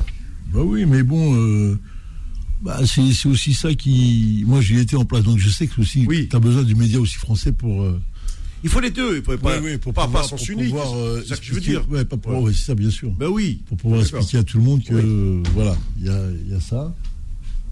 Après, il y a. Il y a ce qui est euh, ce que lui peut penser d'un média comme euh, Radio Beurre. le problème, c'est que bien sûr que ça lui ferait beaucoup de bien, de venir là et de venir s'expliquer. Mais c'est compliqué. Euh, c'est compliqué. Peut-être les gens autour de lui ne lui parlent pas, ou pour lui, dans la nébuleuse où il est, il n'a pas compris qu'il en avait besoin. Il en a besoin en plus pour s'expliquer, puisqu'il serait intéressant de l'avoir en face et de discuter avec lui, sans, sans, obligatoirement prouver qu'il a besoin de se justifier, parce que c'est lui le sélectionneur mais expliquer, donner des arguments pour faire comprendre qu'il y a un moment, on comprend pas pourquoi ça marchait à une période-là et pourquoi ça ne marche plus aujourd'hui avec les mêmes joueurs. On n'a pas entendu un joueur qui était à la retraite à 36 ans, 37 ans là pour l'instant. Il faut savoir que Nadal, il gagne le Roland Garros, il a 38 ou 36 ans. Hein. Mm. Il gagne encore. Hein. Il a 36 ans. Non, pour te dire, on est à ces niveaux-là. Moi, je pose des questions. Et après, euh, bon, moi, les réponses, euh, on les a eues de toute façon, les réponses. Hein. Euh, et puis, après cette histoire d'Andy Delors, il y a l'histoire aussi euh, Oussam Awar. Et c'est euh, pour alors Oussam Awar fait partie de ce qu'on appelle la, la, jurisprudence Mounir El-Haddadi. Hmm. Alors il faut se rappeler que ce joueur-là, il, a, euh, il a été convoqué une fois en équipe d'Espagne puisqu'il jouait au Barça et il n'a plus jamais été rappelé. Et, et, la FIFA a créé une jurisprudence qu'on appelait la jurisprudence Mounir El-Haddadi. il a pu maintenant rejoindre l'équipe du Maroc. Il joue avec les sélections du Maroc. Et euh, ayant vu que euh, la porte de l'équipe de France est vraiment fermée euh, pour euh, les deux, voire quatre prochaines années, alors il se dit son seul espoir de faire une Coupe du Monde, maintenant en 2026, ce serait l'Algérie. On est en 2022, il a le temps de, de préparer ce, fameux passeport de la nationalité sportive, etc. Non, mais c'est ce que je lis et c'est ce qui se dit même au pays, quoi ça donne de l'eau à. Oui, bah oui. Euh, bah oui, moulin, comme dirait oui, bah, ça, oui, ça, ça, ça nous fait travailler. Oui, ouais, ouais, mais il euh, y a des gens qui diront euh, nous, euh, tant que tu viens pas avec le cœur, ça ne nous intéresse pas. Là, tu viens avec des intérêts. Ça peut se comprendre. Ça peut s'identifier. Le problème, c'est qu'on va dire que tu es un garçon qui est algérien et qui, sous ses choix à lui, les choix n'ont pas été permissieux. Donc aujourd'hui, qui viennent dans les. Dans, moi, je me pose la question, c'est si l'équipe d'Algérie était qualifiée avec les joueurs qu'on avait, si on l'aurait accepté. Je pense pas. Oui, non, non, mais la, porte, serait vraiment fermée. Voilà. Là, aujourd'hui, euh, comme on est boiteux, on va chercher quelqu'un qui va nous donner un coup de main pour. Euh, pour enlever le boitage, prends le boitage, pour enlever le, Je rajoute à ça aussi que Oussama Aouar, c'est un joueur sur lequel il y a eu énormément d'espoirs qui ont été fondés sur lui, comme beaucoup de jeunes joueurs. Bah, comme l'était, euh, ben, euh, comme, comme beaucoup. Comment s'appelle euh, Nabil Fekir Entre autres, entre autres, énormément de joueurs. Tu te rends compte aujourd'hui qu'en équipe de France, il y a mis, il y a, une, en termes de milieu de terrain, il y a, il y a, c'est bouché, quoi, c'est bloqué. C'est bloqué. Qu'en plus de ça, euh, avoir bon joueur, maintenant dans le football moderne, dans ce qui est attendu, euh, dans, ce qu'on attend d'un milieu de terrain moderne, avoir quand même, c'est pas, tu te rends compte qu'on est, par exemple, si tu prends l'équipe de France qui était son premier choix, il y a au moins une quinzaine de joueurs devant lui aujourd'hui. C'est aussi ça aussi qu'il faut dire clairement, c'est que l'équipe de, enfin, les, comment dire, l'avenir en équipe de France pour avoir s'inscrit en, en pointillé. Donc, bah, qu'est-ce qui reste derrière? Il reste la sélection algérienne qui, euh, voilà, malheureusement. Euh, oui, parce que la sélection algérienne, elle, part sur sur un échec. Aujourd'hui, le problème, elle part sur un échec et, et puis pour combler un petit peu la frustration des Algériens, on leur dit ah on fait revenir celui-ci, ah celui-ci va signer, etc. Donc ça, euh, ça donne aussi de, de, l'espoir euh, aux supporters. Oui, on va rebâtir une nouvelle équipe, mais euh, si tu lui laisses des, les joueurs du Moyen-Orient encore dans la sélection, ben, comprend la réaction du, 5 juillet aussi. Hein. Le problème, c'est que tu as, as, des joueurs qui n'imposent pas leur dictat quand je dis dictat, ils n'imposent pas leurs idées. Oh. Euh, Marez, avec le statut qu'il a, se doit, lui, se doit, se doit d'imposer les joueurs qu'il veut dans l'équipe. Même si c'est pas bon de le dire, mais c'est pas bien, mais ça, se fait partout. Bah, les coachs, les coachs prennent en considération le statut de leurs joueurs et leur considération. Ça c'est clair. Le problème de Marez, c'est qu'il est dans une logique euh, où on fait euh, Bref, on fait semblant. Et là aujourd'hui, comme Jamel veut reprendre la main, parce que c'est ça l'histoire, il est capable de, dire que avoir, il va créer beaucoup de polémiques. Hein. Attention, ça va pas être simple cette histoire-là d'accepter aujourd'hui, parce que tu as un problème, as un problème de nationalisme chez nous qui est énorme et que les joueurs ne peuvent pas accepter que le mec vienne. On a eu une polémique, tu te rappelles, il y a quelques années, sur les joueurs qui voulaient venir là et qui sont pas et qui viennent pas avec leur cœur. Parce que l'histoire du cœur, c'est l'histoire de ton choix. T'as un Benasser qui a fait son choix depuis longtemps, il l'a fait là, mais bon, après, t'as vu, t'es vite en emballé et on te met après dans, tout ce qui se passe. Est-ce qu'avoir peut amener quelque chose en Afrique? C'est ça la question. La vraie question elle est là. Est-ce qu'il peut amener quelque chose dans, le football africain? C'est compliqué là, vu sa, technique, vu la, fragilité du joueur et vu ce qui se passe. Tu vas dire est-ce que c'est une arme ça? C'est compliqué les gars. Et rentrer dans une équipe qui est là, qui est en phase de turbulence. Imagine qu'on se qualifie pour la Coupe du Monde là. C'est peut-être ça aussi. C'est peut-être ça aussi. Euh. Ah oui, d'accord. Pourquoi il, il vient là aujourd'hui? On lui a donné peut-être des garanties. Parce que lui vient pas comme ça pour le, le plaisir de, ce qu'il en est, sinon il reste à sa place. Peut-être qu'on lui a donné peut-être des, des, des, garanties sur certaines choses qui vont se passer. Il risque d'être déçu. Hein risque d'être déçu. Peut-être, je sais pas. Non, mais attention, je rappelle que coach parle d'hypothèses, et hypothèse sur laquelle aujourd'hui, moi-même, je ne parle pas, j'évite. Euh, Bien sûr. Mais c'est aussi une condition qui a été proposée à avoir. C'est pas simple d'amener à avoir, hein. tu crois que tu la mets comme ça sur un coup de tête? Il vient comme ça sur un coup de tête, jamais. T'es fou, toi, jamais de la vie. Après, à c'est quand même un joueur qui a disparu des radars, Nassir. Hein. Non, il est à Lyon. Il est comme une meilleure équipe de France. À Lyon, à, Lyon, Et là, il va signer là ou il signe où Non, mais à Lyon, il a, à Lyon cette année, il a pas joué, Nassir. Hein. Ouais, j'ai beaucoup. Ouais, si, il a fait beaucoup de matchs. Il est ah, rentré, il est rentré beaucoup de fois. Il est rentré beaucoup de fois. Non, mais c'est regardé, mais, il a perdu sa place. Bah, ouais, mais c'est quand même le bon joueur euh, à voir. Attention, c'est. Ah, Sofiane. Ah, mais c'est un bon joueur, c'est un joueur qui est élégant, qui est fin techniquement, mais après, si le football. Sofiane, tout ce qui dépasse pas 8 jours, calcule pas. si tu as joué dans les 8 jours, t'es un bon joueur. Si tu joues pas, il y a un problème. Ouais. J'ai pas compris la blague là. non, mais ah, j'ai compris. C'est 8 jours. Si pour toi, dans les 8 jours, il est pas là, pour toi, c'est pas un bon joueur. il, a un parcours quand même. il a un grand parcours. il a quel âge aujourd'hui? Je crois 24 ou 25. 24, 25 ans, il est quand même un joueur décisionnaire à Lyon. Il a été quand même une période. Oui, il a été. Bah, bah, c'est peut-être aussi le fait de du. Nasser, moi j'ai toujours entendu qu'un grand joueur c'était dans la durée qu'on le voyait, dans les grands matchs, dans tout ça. Moi, j'aime beaucoup le joueur, c'est pas la question. C'est ah, un joueur qui est. Pile ou face, toi. Non, mais Nasser, c'est pas. T'as pile après Mais Nasser, c'est un bon joueur à. Mais aujourd'hui, il y a 3-4 ans, quand C'est un bon ou un très bon joueur C'est un bon joueur de Ligue 1. C'est un bon joueur de Ligue 1. Non, mais Nasser, euh, Nasser, des mecs comme ça, on en a eu des dizaines, des Kamel Meriem, machin, on nous a sorti. Ah, nouveau Zidane extraordinaire. Frère, moi, t'as vu ça, j'en ai soupé. Euh, Awar, c'est un bon petit joueur, il y a pas de problème. En attendant, je me demande pourquoi il n'y a pas un très très grand club qui soit là. On parle du Betis Séville. Ah, magnifique. Il y a trois ans, on parlait de Manchester City, la Juventus. Betis Séville, peut-être. C'est même pas sûr. Soyons sérieux. Soyons sérieux. C'est pas un problème psychologique qu'il a Peut-être. Ah, c'est possible. C'est possible. Nabil Fekir, c'est quoi hmm. en, attendant, en, attendant, si tu me dis, il est à Lyon, ce que tu veux, Lyon, ils ont fait. Je crois pas qu'avec Awar, le fantastique Awar, ils aient fait une très belle saison. Ils ont fait quoi 8 9 e On parle de Lyon. Ouais, bah Voilà. Et moi cette année, il me semble pas qu'il me semble pas qu'il ait cassé la baraque, qu'il ait joué tous les matchs. voilà, il faut, faut, aussi dire que voilà, faut dire aussi que Awar, c'est un joueur qui depuis deux ans est complètement sur le déclin. Il a un entraîneur, c'est un Hollandais qui lui demande de faire des courses de ouf quand lui il a jamais couru de sa vie. Ah, c'est compliqué ça aussi. Hein. Ah, mais... Dans les choix des staffs, attention, les choix des entraîneurs. Hein. Ce qu'il te demande, il euh, faut bien comprendre qu'il y a, c'est pas un entraîneur banal qui vient, c'est un entraîneur qui vient de l'Ajax et qui nous propose de faire du pressing haut niveau, de faire des courses à très haute intensité et tout le temps, quand lui, il a jamais fait ça de sa vie. Hein. Ah, Nabil Nabil Fekir est parti. Pourquoi il est parti? Pourquoi Nabil Fekir est l'un des meilleurs joueurs à Betis en Espagne? Il joue, Là, tu dirais s'il viendrait chez nous. Euh, là, tu te dis ce Fekir, c'est un très bon joueur, Fekir. Mais, ah. oh, mais ça m'a toujours dit que la, taille du Maghrébin, elle est compatible avec le football espagnol. On arrive à la fin de cette première heure. Dans un instant, l'association Vacandi, euh, les polyhandicapés, en compagnie donc de Malika Taf et de euh, Bernard euh, Menez. Fou de sport, revient dans un instant sur Beurre FM. 18h, 20h, Fou de sport avec Mohamed Marouf sur Beurre FM. Deuxième heure de foot de sport euh, consacrée à une cause juste, euh, une cause pour laquelle se battent des, femmes, des hommes, euh, afin d'améliorer le quotidien des malades. Il faut savoir également que les deux années de Covid ont fait beaucoup de dégâts. naturellement, vous l'avez remarqué, on n'a pas pu assister à des manifestations sportives, on n'a pas pu se rencontrer, voir ses amis et, surtout euh, donner un peu de joie, rendre les gens un petit peu plus heureux. Il se trouve que malgré ce, malgré ce, petit, euh, malgré ce petit, ce petit trou, là pendant deux, ans, euh, on a eu ce qu'on appelle un moment de répit. Le moment du répit, c'est le, c'est le déconfinement.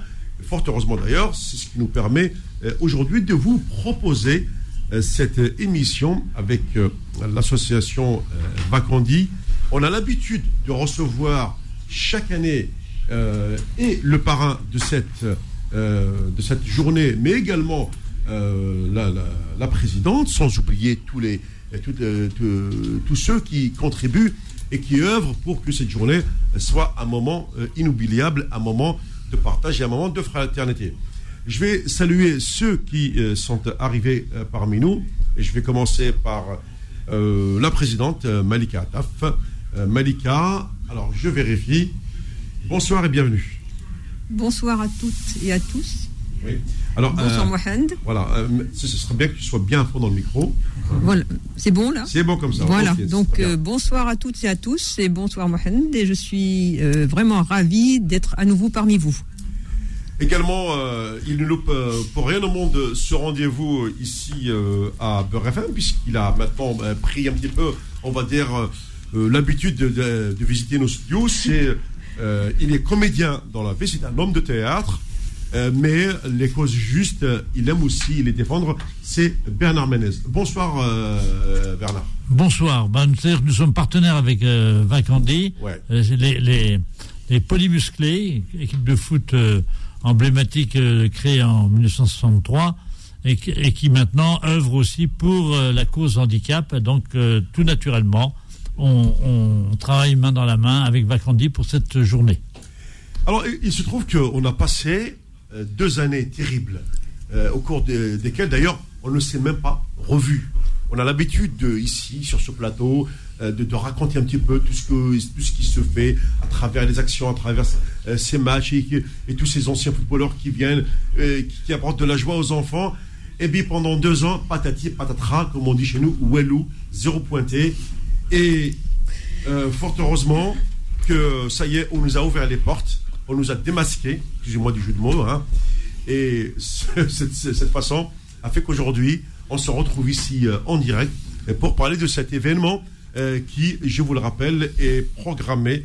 Euh, je suis en train de, préciser. Euh, alors, la date, merci de me, de me la rappeler, Malika. Le, 25 juin. Très bien, voilà. Sur, le, stade, sur le stade de Léon Rabot, mmh. sur l'île de Puteaux. Très bien, voilà. Samedi 25 juin, bien entendu, le parrain aussi de cette, bah oui, de ah cette journée, notre grand Moumous, Moustapha Taleb. Ah bah rien ne peut se faire sans lui, hein. je ne l'aurais pas fait sans lui. Ah, ah d'accord. Oui, non, non. Bon alors, euh, euh, Malika ou même Bernard, parlez-nous un petit peu de d'abord, avant de parler de cet événement aujourd'hui, on, va y revenir, on a, on a une heure devant nous, mais surtout, euh, ces deux années de, malheur, comment avez-vous euh, travaillé, comment avez-vous agi avec ceux qui, ont ce lourd handicap dans la vie alors, bon, alors ces deux années de malheur, comme euh, tu les appelles, donc il n'y a, pas d'autre mot pour les qualifier. Oui. Euh, malheureusement, j'ai dû suspendre, compte tenu de toutes les restrictions, les euh, interdits de faire ceci, interdits de faire cela, etc. Donc, j'ai suspendu un peu les, les, activités de sortie de Vacandi. Hein. Donc, une année, je ne les ai pas emmenés en, montagne. de façon régulière, chaque année, je prends un petit groupe de personnes handicapées, je leur fais découvrir la Haute-Savoie dans toute sa splendeur, donc aussi bien. Normalement, je le fais en hiver. Et là, euh, là justement, euh, compte tenu que nous étions encore en petite restriction euh, durant l'hiver, donc le, séjour en Haute-Savoie aura lieu du 3 au 10 juillet prochain. Voilà. Donc, c'est déjà une première bonne nouvelle. Tout à fait, tout à fait. Ils sont vraiment heureux, ils sont impatients d'être, de, de, de faire ce petit séjour. Et, qu'avez-vous fait justement euh, pendant ces, deux années où il ne s'est rien passé? C'est-à-dire, est-ce que vous avez quand même gardé le contact ah avec les familles, avec les enfants? Parce que c'est quand même important de, dire aux, gens, à ceux qui nous écoutent, que on n'a pas passé deux ans à nous enfermer nous aussi dans notre bulle. Non, on a agi. Le, lien n'est jamais coupé, hein, parce qu'on les a au téléphone, on discute, on remonte un petit peu le moral. Bon, euh, le, lien n'est vraiment jamais coupé. Euh, malheureusement, j'ai pas pu effectuer toutes les sorties, tout le programme que j'avais prévu compte tenu de la situation. Mais bon, ce n'est que partie remise. Hein. Euh, les, tours de tours recommencent normalement. Donc, euh, à la rentrée, il y aura peut-être une sortie à la rentrée en septembre, si bien sûr nous n'avons nous n'avons pas de grosses surprises désagréables. Donc, on va reprendre les sorties. Mais oui. il faut, s'attendre. Nous, nous, vivons une époque où il faut s'attendre à tout. Voilà. Donc. Donc, euh, donc euh, j'espère pouvoir réaliser une petite sortie qui faisait énormément plaisir aux gens. C'était la sortie en, respirer un bol d'air en lisière de forêt la coulée verte, très agréable. Et bon, ben, on, continue. De toute façon, on n'arrête pas. Ce sont des sorties récurrentes. Et bon, les gens attendent, les personnes attendent avec ça euh, impatiemment de pouvoir changer d'air. Vous êtes un petit peu plus heureuse que ces derniers temps Parce que maintenant, vous êtes sûr de, euh, d'aller au bout de, des premières actions quand, je m'engage quelque part, quand je m'engage dans un mouvement ou quand je m'engage dans une action, euh, si je sens que je ne vais pas aller jusqu'au bout, je ne la fais pas. Donc euh, mon engagement, il est entier. Je suis une personne entière. C'est-à-dire quand je commence quelque chose, je vais jusqu'au bout. Sinon, je ne prends pas et je ne fais pas. une question pour, Bernard Ménès. Chaque année, c'est systématique, les fameux polymusculés 63 répondent toujours présents vous également, vous vous sentez pousser des ailes, hein, malgré tout. C'est-à-dire que nous, euh, c'est une association qui, a un club de foot euh, qui fait de, comment dire, des matchs d'exhibition pour le plaisir euh, des, spectateurs. Et quand il y a un peu d'argent qui rentre, il va aux handicapés. Notre, tous ceux qui travaillent dans, chez les polymusclés sont tous entièrement bénévoles. Même quand je me déplace je ne me fais pas rembourser l'essence ou des choses comme ça. Et euh, c'est tout à votre honneur là. Hein. Hein c'est bien de le dire. C'est vraiment c'est ah ben à votre honneur. Parce hein. vous savez, sur les pièces jaunes, j'en avais entendu des belles et des pas mûres. Euh, bon, alors euh, nous non. Et alors pendant le Covid, on a eu en effet peu de matchs, très très peu, mais nous avons aussi une activité parallèle de théâtre qui en particulier dans la ville de Cézanne, où, on a un de nos membres, euh, Henri-Paul Ferbeuf, organise deux fois par an euh, des séances théâtrales, et la recette, euh, une, partie de la recette, parce qu'il y a une recette qui va au producteur de la pièce, mais 20% à peu près de la recette repart chez les polymusclés, donc chez les handicapés. C'est très très bonne initiative. Hein. Ah bah ça fait 20 ans que ça dure. Hein. Ouais, ouais, non, mais c'est génial. Quel engagement en, gros, le théâtre euh, répond présent. Bah, le théâtre qu'on veut bien organiser. Euh, et il faut, il faut arriver aussi à convaincre les, les tourneurs, les producteurs. Euh, de, de, en fait, de bouffer leur marge au profit des, des de l'association. Mhm. Voilà. Alors, on ne pourrait pas vivre de ça tout à longueur de l'année, mais une, euh, un spectacle de temps, par exemple, en ce moment, je tourne euh, depuis le mois de, le mois d'août euh, avec la, avec euh, la pièce de Camoletti, duo sur canapé. Avec comme partenaire principal Michel Guidoni, qu'on connaît bien, du théâtre des Deux Ânes, un imitateur le, sosie officiel de Sarkozy, si on peut, dire.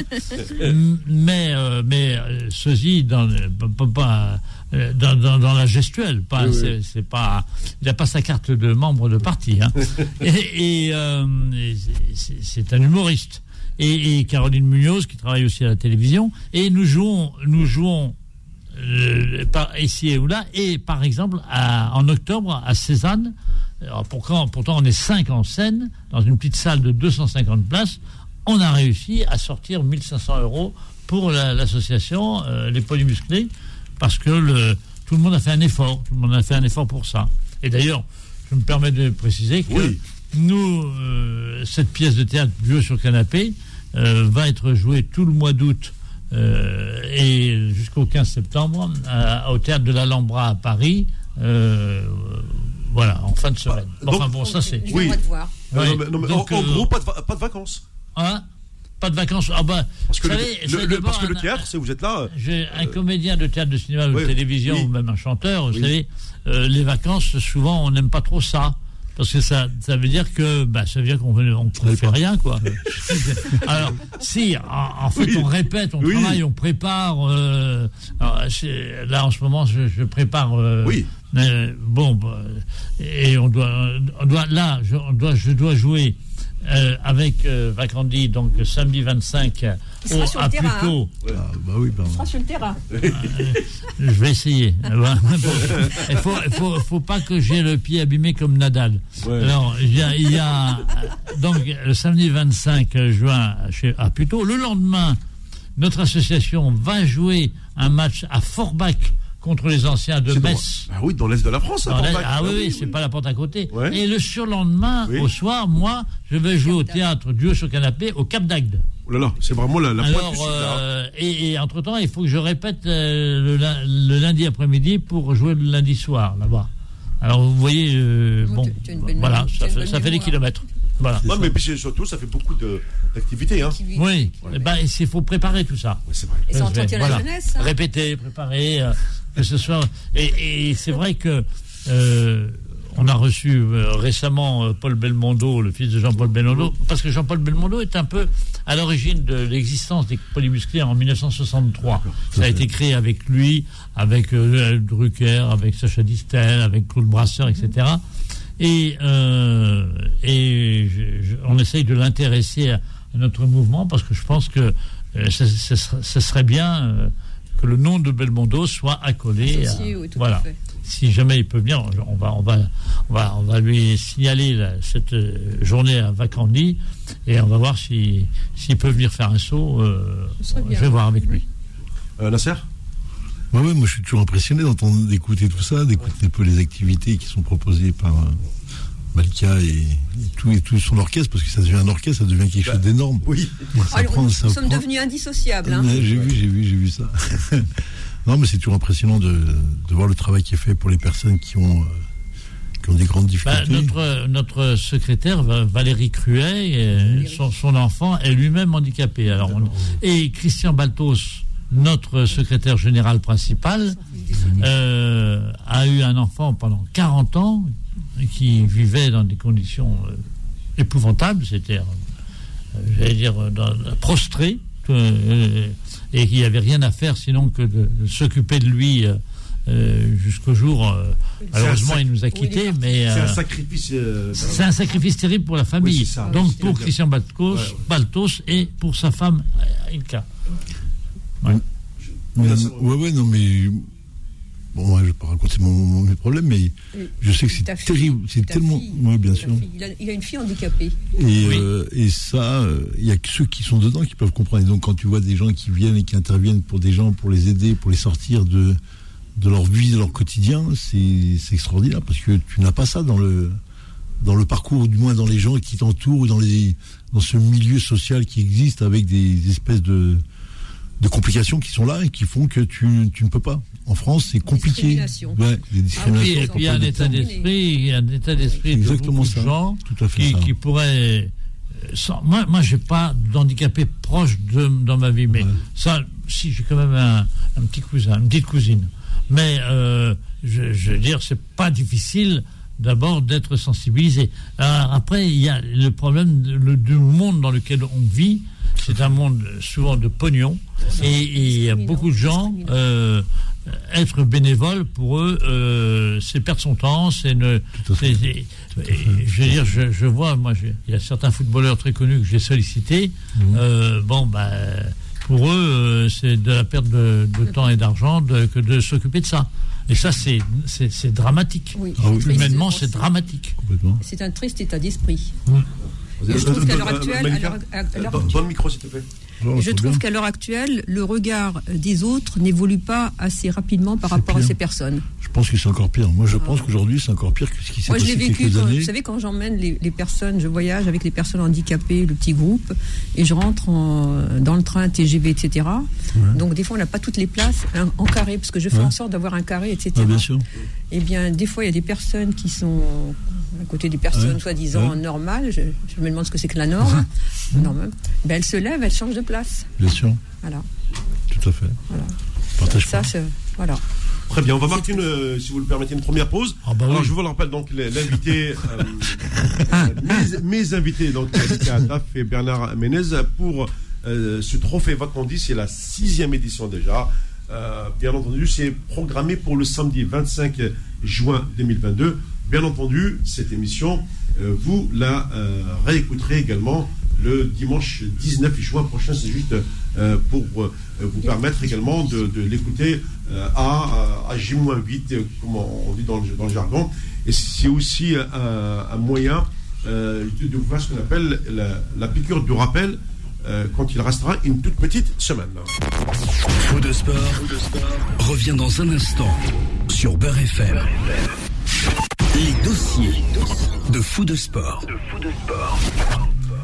Dossier de foot de sport en compagnie de Malika Taf, euh, Bernard Amenez, à l'occasion de la sixième édition du trophée Vacandy, euh, qui se déroulera le samedi 25 juin euh, au stade Léon Rabot à l'île de euh, Puteaux.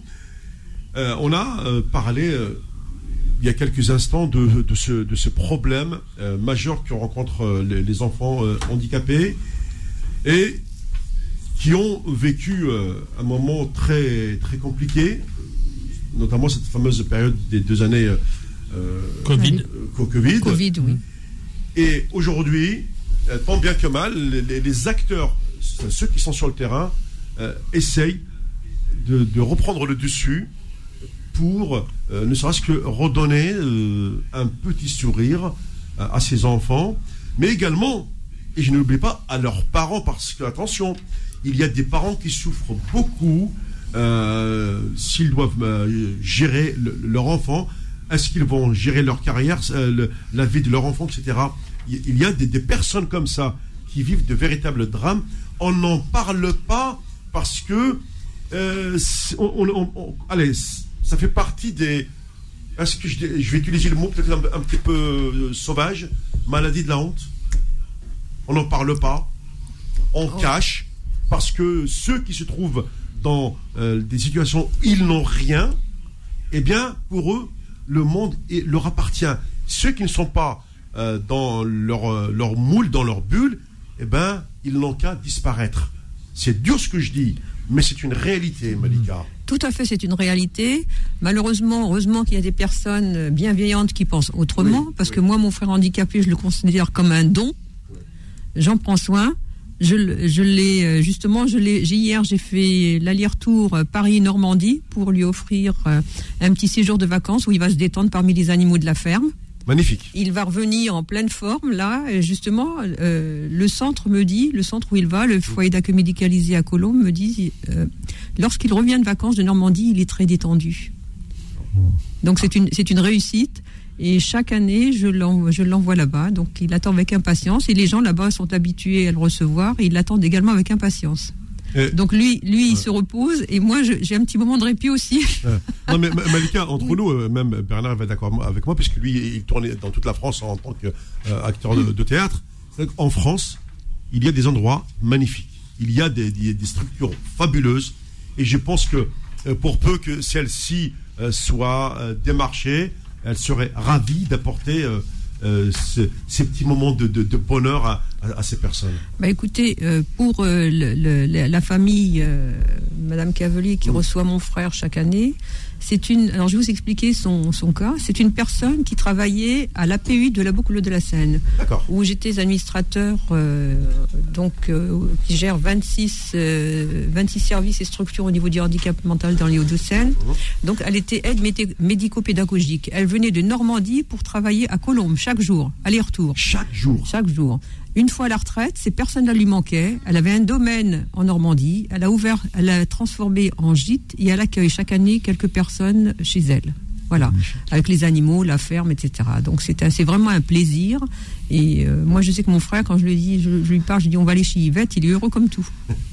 Parce que euh, cette dame a su euh, faire de son expérience professionnelle un concept pour l'après. Tout à fait.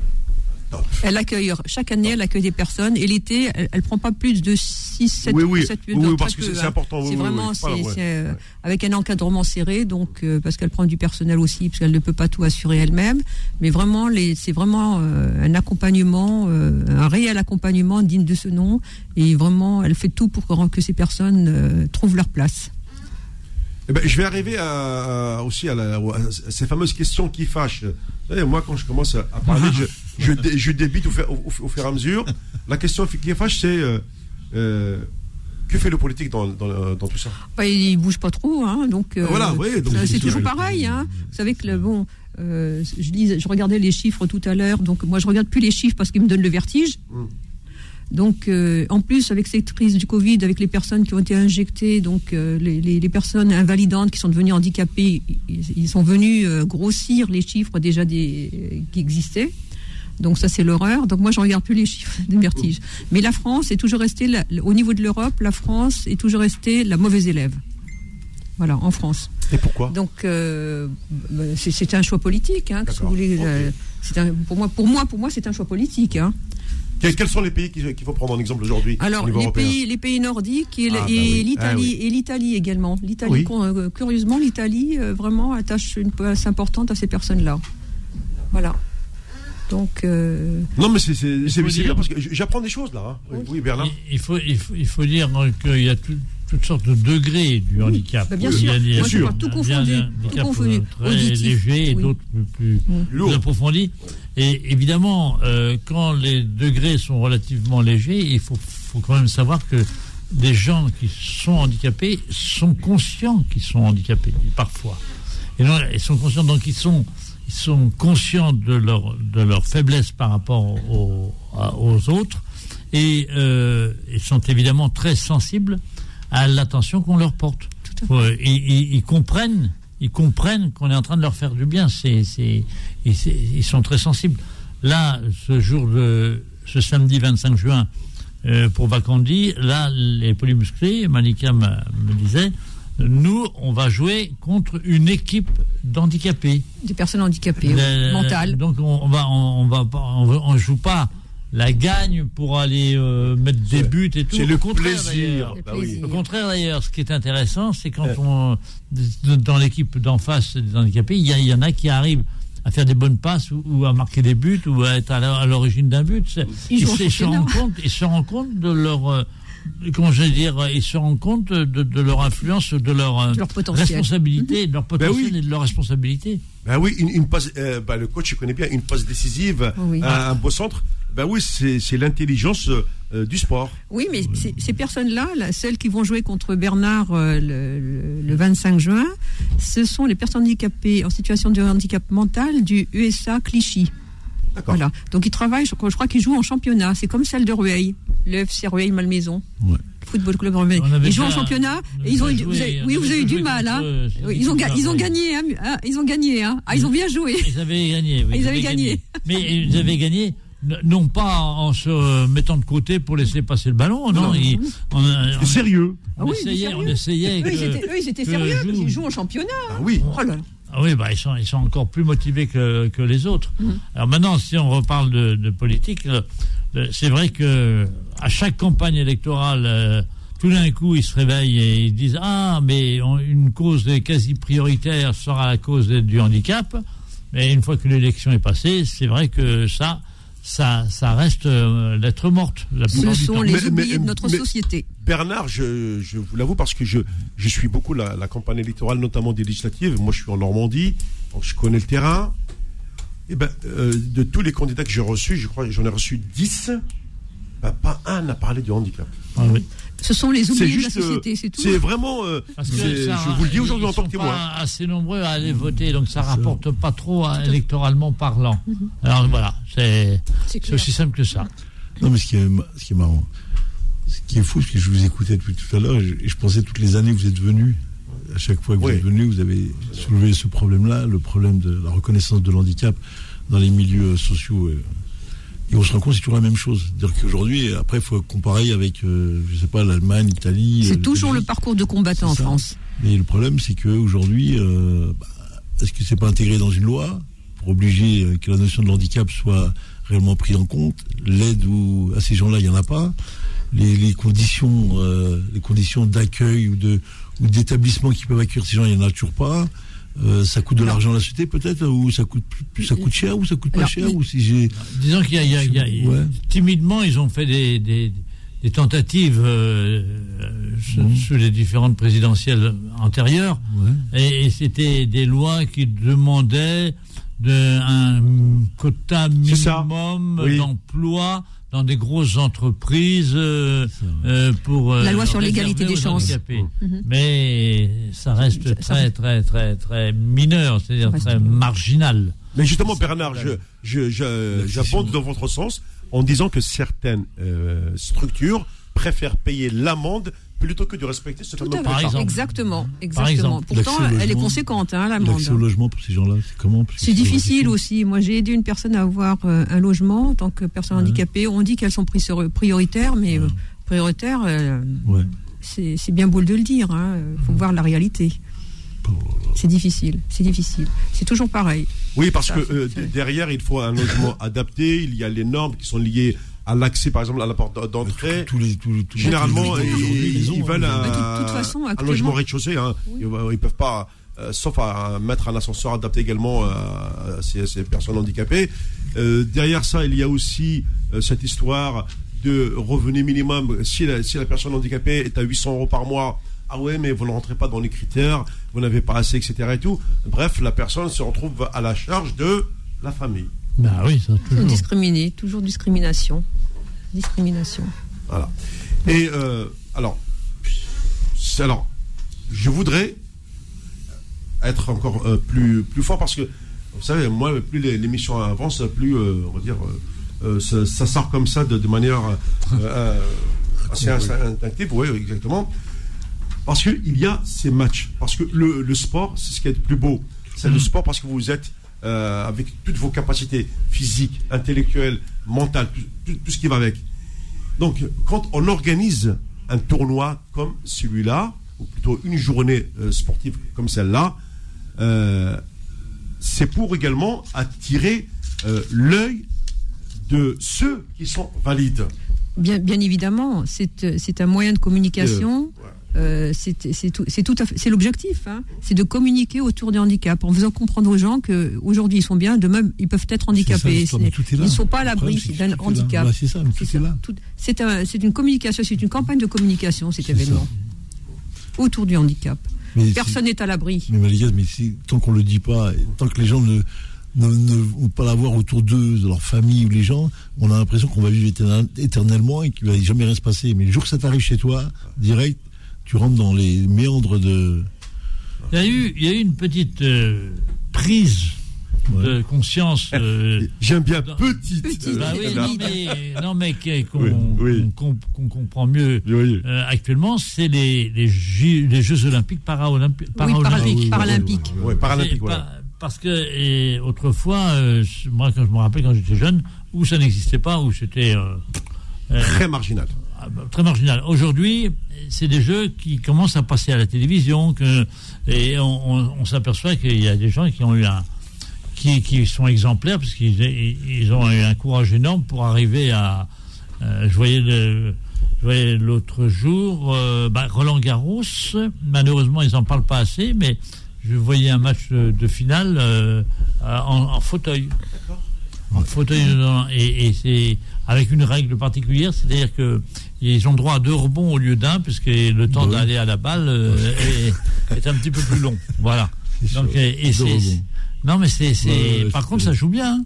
En général, c'est des gens qui, qui, jouaient quand ils étaient euh, oui, en bonne santé, et puis euh, ils ont eu un accident, la, vie les a... Parce qu'il n'y a pas que le handicap de naissance, il y a des handicaps accidentels. Oui, tout à fait. Tout à fait. Et ils sont nombreux. Hein. Surtout les AVC, Malika. Les AVC. il faut parler. Oui, les AVC. Les gens se retrouvent là et en une heure après, ils se retrouvent avec... Euh, ah, nous sommes tous des, des personnes potentiellement handicapées. Il faut leur dire. Ah oui faut qu'ils le sachent, les gens. Ah oui. Mais c'est pas intégré, ça, c'est malheureusement. c'est le jour qu'ils le sont qu'ils toujours, Ça, ça n'arrive pas toujours qu'aux autres. Hein. C'est ça, hum. bien sûr. Bon, c'est parce que ce sont des, personnes euh, qui vivent, on va dire, dans un paradigme euh, différent bah, d'une autre. Ils sont sur une autre planète. Voilà, moi, c'est ce que. C'est comme ça que je décris ces gens. Ah oui. Euh, je ne sais pas si on peut joindre Christian. Oui, oui, oui, oui, bien, bien, On parlait très bien. Son cas est, est, exemplaire. Euh, alors là, c'est le handicap de naissance. Et je préfère le laisser parler lui-même. Absolument. C'est ce que nous allons faire dans quelques instants, justement. On marque après euh, une seconde pause et on aura notre invité qui, lui, va vraiment nous expliquer sa situation en détail. Faux de sport, revient dans un instant sur Beurre FM. Jusqu'à 20h. Sur Beurre FM. Allez, troisième et dernière partie de cette euh, émission consacrée donc au polyhandicap avec euh, le sixième trophée Vacandi en compagnie de Malika Ataf euh, et de Bernard Ménez, les polymusclés 63. Sans oublier avant de, prendre notre invité, en l'occurrence Christian Batos en direct par téléphone, juste une précision pour nos auditeurs. Je vais lire ce message. Il est signé de notre ami Farid Gerfi et, qui précise d'ailleurs l'objectif de cette journée auquel, à laquelle nous participons avec Malika depuis plusieurs années, c'est le brassage des populations, faire prendre conscience aux valides de la difficulté de nos amis handicapés. Et c'est d'ailleurs pour ça qu'on invite un maximum de politiques également pour essayer de faire changer les lois. Voilà, Farid, le message étant lu. Nous allons euh, prendre au téléphone euh, Christian Baltos. Christian Baltos, bonsoir, euh, bienvenue, merci d'avoir accepté l'invitation de BRFM. Bah, bonsoir, je vous remercie de, de m'avoir appelé. Et puis bonjour à tous ceux qui sont là, puis à Bernard. secrétaire général, secrétaire général des, de, des, polymusclés. Hein. Ah, vous êtes le alors Bernard vient de me le dire, vous êtes le secrétaire général. bon. bon. très bien, euh, Christian Baltos. Alors, j'aimerais bien justement que euh, vous nous expliquiez euh, votre situation, votre cas, puisque Bernard m'a touché quelques mots en aparté, et je voudrais que votre témoignage soit le, le plus fort possible euh, bah, C'est-à-dire que, euh, oui, moi, je, je, suis, j'ai été père d'un enfant handicapé que nous avons perdu il y a trois, trois ans. Et donc, on l'a élevé pendant 47 ans et que, effectivement, il n'y a pas beaucoup de, d'établissements qui soient rassurants. Je suis désolé de dire ça, mais parce que je pense que l'État ne fait pas son, travail, enfin pas suffisamment en tout cas, parce qu'en fait tous les centres pour enfants handicapés, c'est souvent le résultat d'une association de parents qui ont provoqué ça. Après, c'est repris par les pouvoirs publics, mais je vois le centre était mon enfant qui était, qui était très moderne.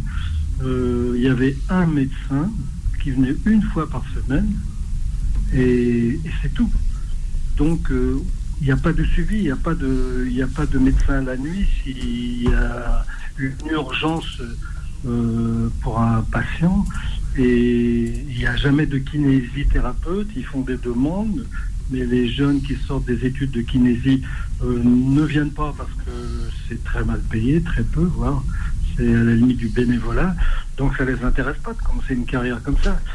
Donc euh, voilà, ce sont des lieux qui sont sur un plan d'architecture et de, technologie, euh, pour l'aide de, ces gens-là, euh, qui sont bien, mais ils n'ont pas le personnel. Et les, gens sont débordés parce que les gens qui s'occupent n'ont pas, pas de formation d'infirmière. Euh, sont des gens qui sont là, qui nettoient les, ceux qui ont besoin d'être nettoyés, euh, qui font les lits, qui font le ménage et tout, mais qui n'ont pas de qualification sur le plan de la santé et, puis même de pédagogie, parce que c'est quand même des, cas euh, psychiques très très très lourds. Leur, leur vie est très très dure. Si j'ai bien compris, Bernard, pardon, Christian, je, et même Bernard est témoin, c'est que il y a un manque flagrant de personnel compétent. Euh, c'est ce que j'entends là, c'est affreux. Il n'y a, pas de formation. C'est possible. Il n'y a, pas de formation, mais c'est surtout une histoire de budget. Oui. Euh, un médecin, pour avoir un médecin en permanence et un médecin de nuit, parce que s'il y a une crise la nuit, qu'est-ce qu'on fait? Euh, c'est, Ça peut être ça peut être euh, rédhibitoire pour la personne en fonction de l'importance de la crise. Et il n'y a personne de, de médicalisé, enfin, qui a une formation médicale la nuit pour intervenir. Et même la journée, je vous dis, le médecin, il ne vient que une fois par semaine. par semaine. Ça rejoint le... il, donne, il, donne un peu tous les soins à faire pendant une semaine à, chaque euh, euh, résident, mais il y en avait, il y en avait une cinquantaine dans ce centre. Euh, et puis il revient que la semaine d'après, mais entre-temps, il peut y avoir des, changements dans l'attitude du résident, je sais pas, dans, sa maladie profonde, et, il n'y aura pas d'intervention avant une semaine. ça, c'est pas possible.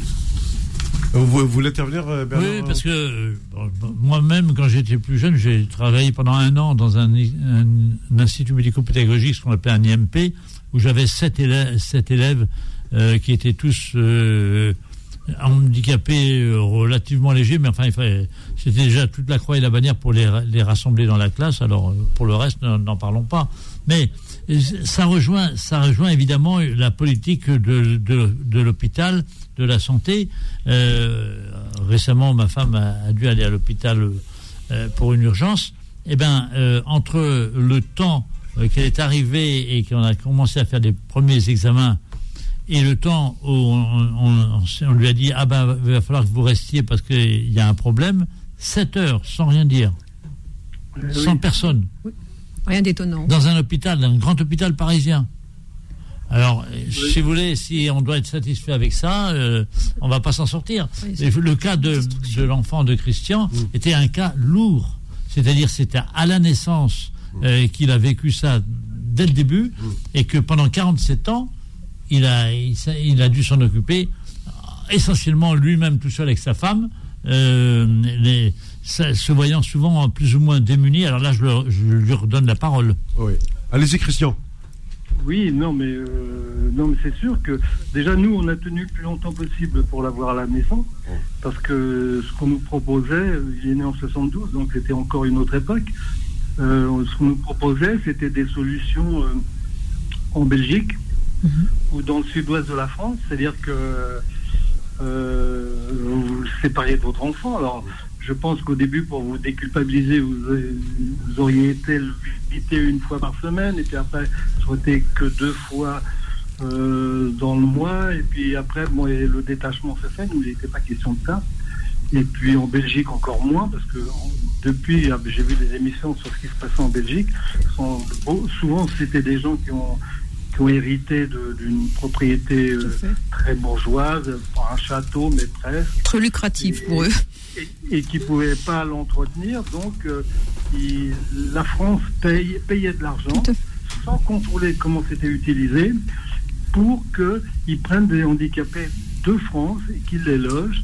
Mais quand on voit dans quelles conditions, et le gars, lui permettait de, payer euh, l'entretien de, son héritage, quoi. Mais dans des conditions pour les enfants qui sont innommables. C'est même pour des animaux, ça n'a pas été possible. Alors voilà. nous proposer ça. Nous, alors nous, on a tenu le plus longtemps qu'on ait pu. Et puis, quand j'ai eu 50 ans, on nous disait, mais quand même, pensez à vous, il faut mettre dans un centre. Un centre est ouvert, très moderne. On a tenté. Et, euh, et il se trouve qu'en un an et demi, il y a eu six décès. On a repris notre enfant. Et après, bon, on a retrouvé un autre centre très proche de chez nous. C'était pas mal, mais bon, il y avait tous ces, ces problèmes dont je parle du manque d'assistance médicale. Euh, alors tant que l'enfant n'a rien, ça va, mais dès qu'il y dès qu'il y a quelque chose, c'est fatal. S'il n'y a pas de réactivité, euh, ça peut virer au cauchemar très très vite. En, en, tout cas, euh, euh, là je, je découvre euh, avec, avec, Christian Baltos là, cette situation. comme le disait Chirac, Abrantex, c'est dramatique. Oui. Et Chirac a été bien passé pour connaître le sujet de la, la, la situation. Hein. Oui, oui, oui, oui, oui, oui. Ça finit, bah, bien sûr. Qui, qui, a fini là, malheureusement par se suicider. Euh, ouais. Ouais, oui, c'est malheureux. Donc vous voyez que finalement le handicap ne touche pas euh, qu'une partie de la, de la, population. Il n'y a pas, il n'y a pas de choix euh, prémédité dans, euh, dans le handicap. Euh, ça peut vous frapper à n'importe quel moment de la, de la vie. Euh, là, Et nous, on est oui. tous, on est tous des, des handicapés potentiels. Bien sûr. Il suffit de trois fois rien, oui. sur euh, n'importe, tomber de la hauteur de son corps. Absolument. Suffit, hein. ouais. bah, Et écoutez, puis aussi, bon, oui. maintenant, vous avez, vous avez des handicaps qui sont bien, bien déterminés. Et puis, il y a des handicaps, on ne sait pas d'où ça vient, on ne sait pas pourquoi et on ne sait pas comment intervenir. Donc ils constatent, ils sont là, ils, ils font le minimum euh, euh, qu'ils puissent faire et puis ils regardent comment ça évolue. Mmh. Mais il euh, y, y, y, a des handicaps, bon, on les connaît, qu'ils soient moteurs oui. ou physiques. On, on, peut intervenir d'une certaine manière ou anticiper, ou... mais pour d'autres, ce qui était le cas de notre enfant, personne ne, ne, nous a jamais dit, d'abord on nous a jamais dit qu'ils sont handicapés, euh, ils, ont, ils, ont, été assez lâches sur le coup, euh, et, et on ne sait pas d'où ça vient, on ne sait pas pourquoi on dit c'est une chance, une chance, une malchance sur un million à peu près. Mmh. Bon bah la malchance on l'a eu, voilà.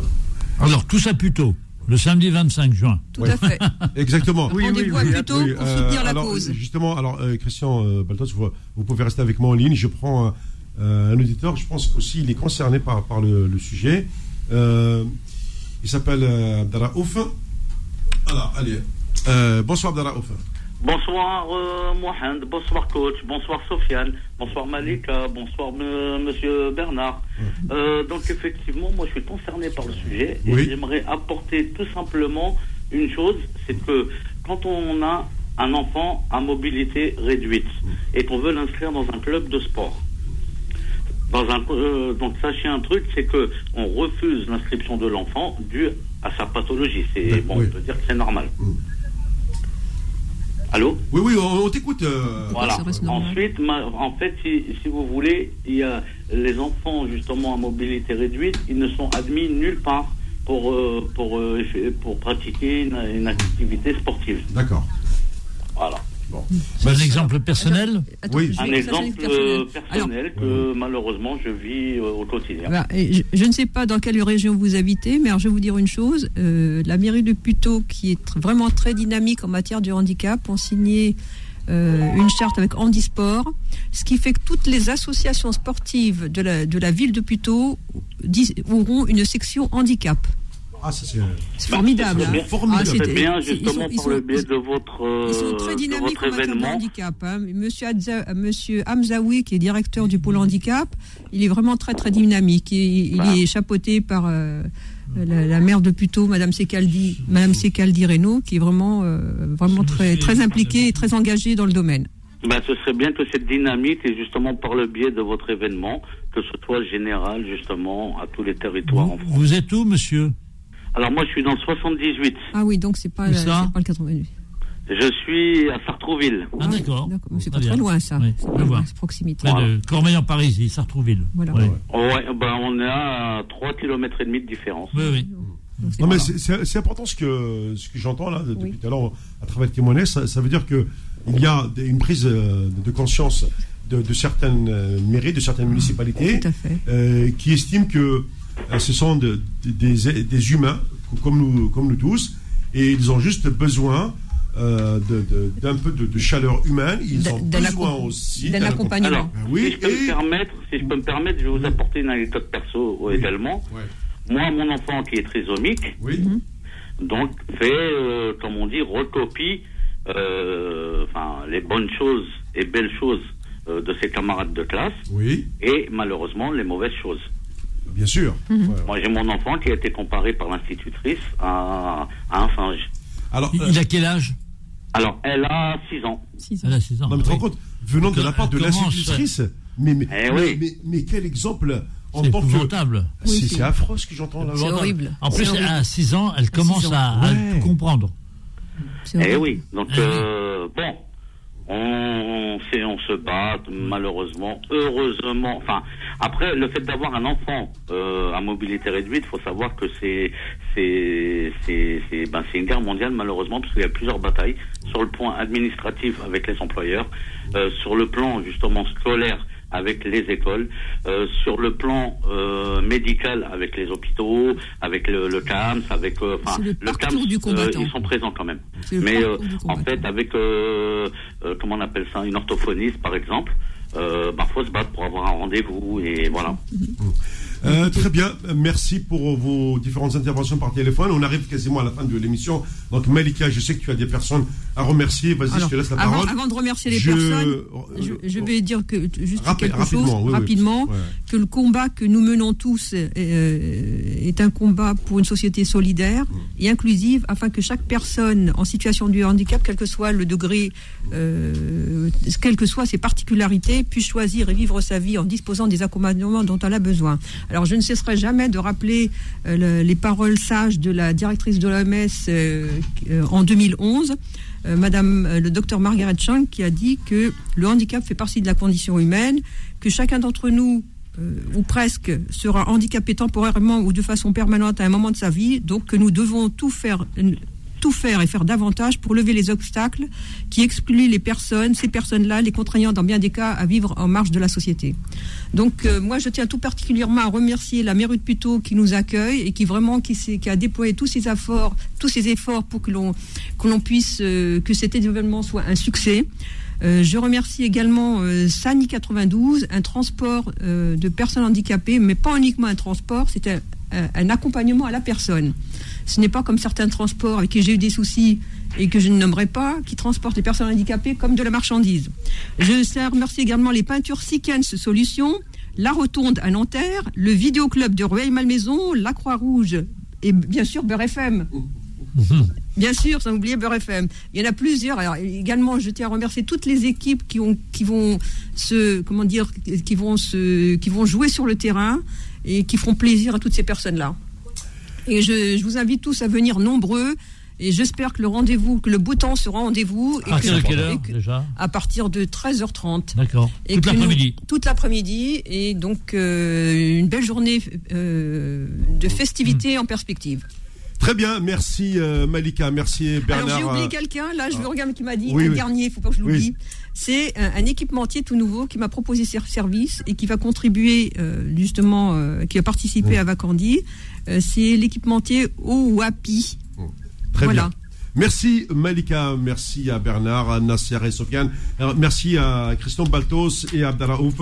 Euh, puis euh, je vous dis et puis voilà. Bonne fin de journée puis bon début de soirée si au revoir Malika. Au revoir Bernard. Oui. Au revoir au revoir, et puis bon courage et puis écoutez voilà 张杰。